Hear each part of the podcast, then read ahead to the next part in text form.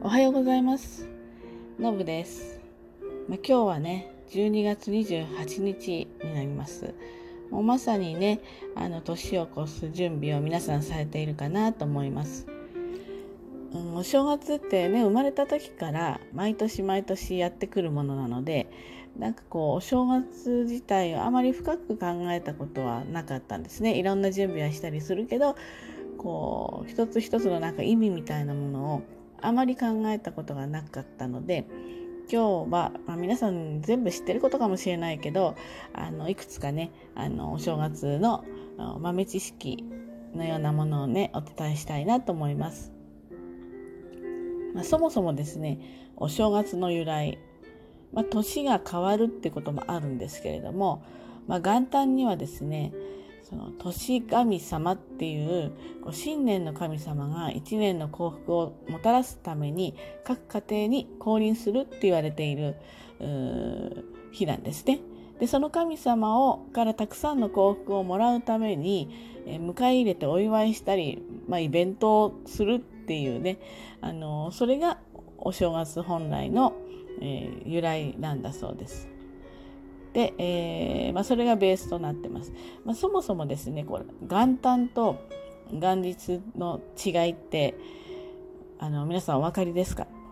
私は割と大人になってから知ったんですね。子供の頃とか全然これ一緒だと思ってたんですけれども、えー、元旦は1月1日の朝のことを言います。こう日元旦の旦って日にちの日に下に1本線が入りますよね。これ水平線から日が昇ってるところのを表すだそうですね。で元日っていうのは1月1日そのものの日のことを言います。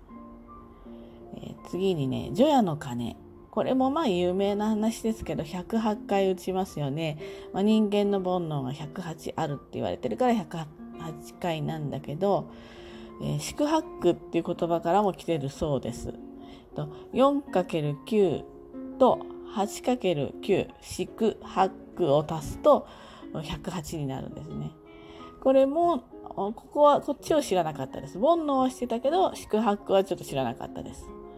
えー、次にね初詣。初詣は結構ね有名な神社とかご自宅から近いいつも行っているところにいらっしゃる方も多いです。で、それはそれで全然間違いじゃないんですけど、えっと、自宅から絵本にあたる、その年の絵本にあたる自社がいい、お寺とかね、神社がいいらしいんです。今年の絵本はですね、南南東なんですね。ですので、あの、お家からまあ、周りにいくつかねそういったお寺とか、えー、神社があるんであれば南南東の方向にある寺社に行かれると結構ご利益があるかもしれないですね。まあ、今年はですね密を避けてもらわなきゃいけないのでどの日に行ってもいいと思います。年内でも幸先詣って言ってねもう今から来てもいいですよっていう神社とかねあのお寺さんすごく多いみたいなのでなるべく密を避けてあのゆっくりめに行ったりちょっと早めに行ったりねしてもらいたいなっていうふうに思います。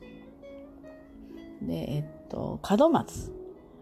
とかお飾りですね門松はですね神様がこう自分が降りていく場所としての目印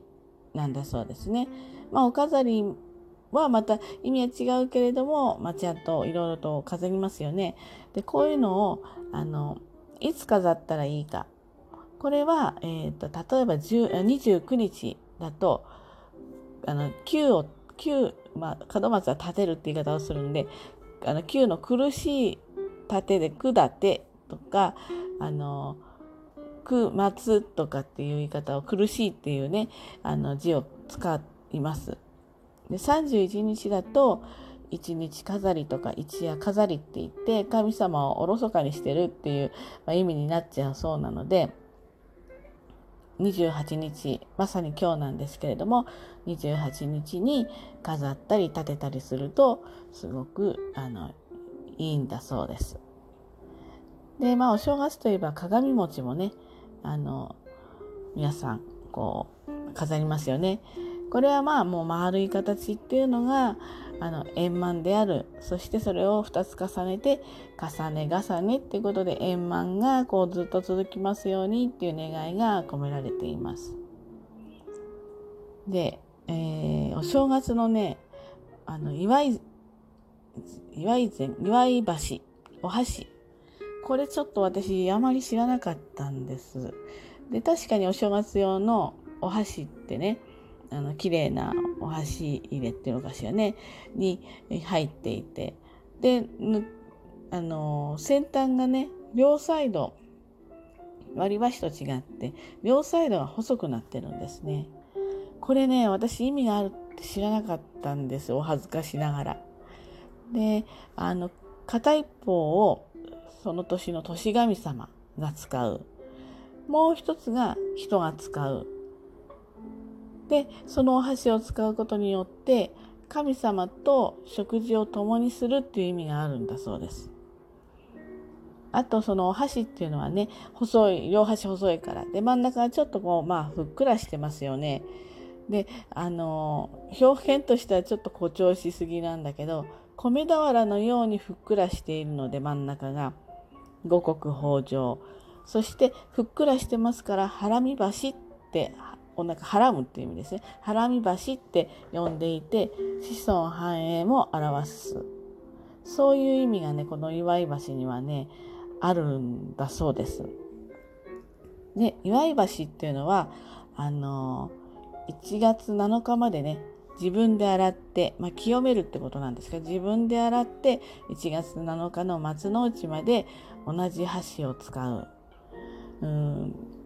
これちょっとねあの 本当知らなくてあのやってみようかなっていうふうになんとなく毎回ね新しいものみたいのを使ってしまってたのであのちゃんと1月7日までね使うようにしたいなっていうふうに思います。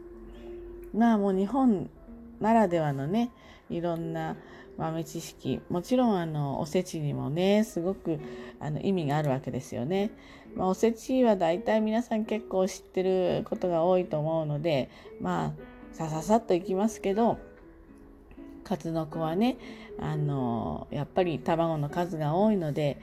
子宝とか子孫繁栄ですよね。あのあとニシンニシンですからニシンの卵なんでえっと、人の親って書いて両親健在っていう意味もあるんだそうです。まあ皆さんね、まあ、ご両親いるといらっしゃるとかあのご健在とか、まあ、亡くなられるとかありますけれども家族みんなが揃ってさらに増えていくといいですねっていう願いが込められています。でエビです。まあ、エビもまあ有名です。腰が曲がるまで仲良きしますようにというねあの意味とエビはあの熱を加えると赤くなるんで魔除けの意味としても使われてるんです。なのでまあ美味しいだけじゃなくてねいろんなあの意味があってエビもおせちに入っています。紅白のかまぼこはあの日の出も指してるんですよね。まあ、紅白なのでお祝いでもあるんですけれどもあの日の出っていうのも意味しています。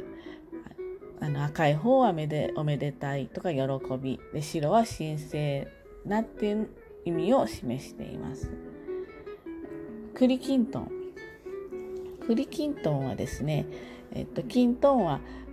鐘のお団子って書くわけですよ栗にきんとんってね。そうすると、まあ、黄金ですからあの幸運を呼び込んでくれるとか栗はあの勝ち栗って縁起の良いものとしてねあのこう食べられますからね、えー、っと金運と勝つ。なのでやっぱり皆さん買うなり作るなりして栗きんとんおせちに入れてくださいね。まあ他にねいっぱいありますけどあのレンコンだったら見通しが利くとかね。あの様々ありますけど、まあ、そんなこともあの日本語と,、えーと、こう掛け合わせてっていうか文字ってなんかこう縁起物としてね使われますから、まあ、これも日本人のちょっと良さとして知っておいたりちょっとそういった縁起物に乗っかって、まあ、2021年はね2020年大変だった分なんか楽しく過ごせたりするといいなっていうふうに願っています。私は30、31でおせち作りに、あのー、没頭します。ですので、まあ、今日のうちに大掃除とかいろんなことを終わらせたいなと思ってます。皆さんね、お忙しい中ね、耳をこう貸していただいてありがとうございます。えー、今日もあの楽しく良い一日を過ごしてください。それじゃあね、バイバイ。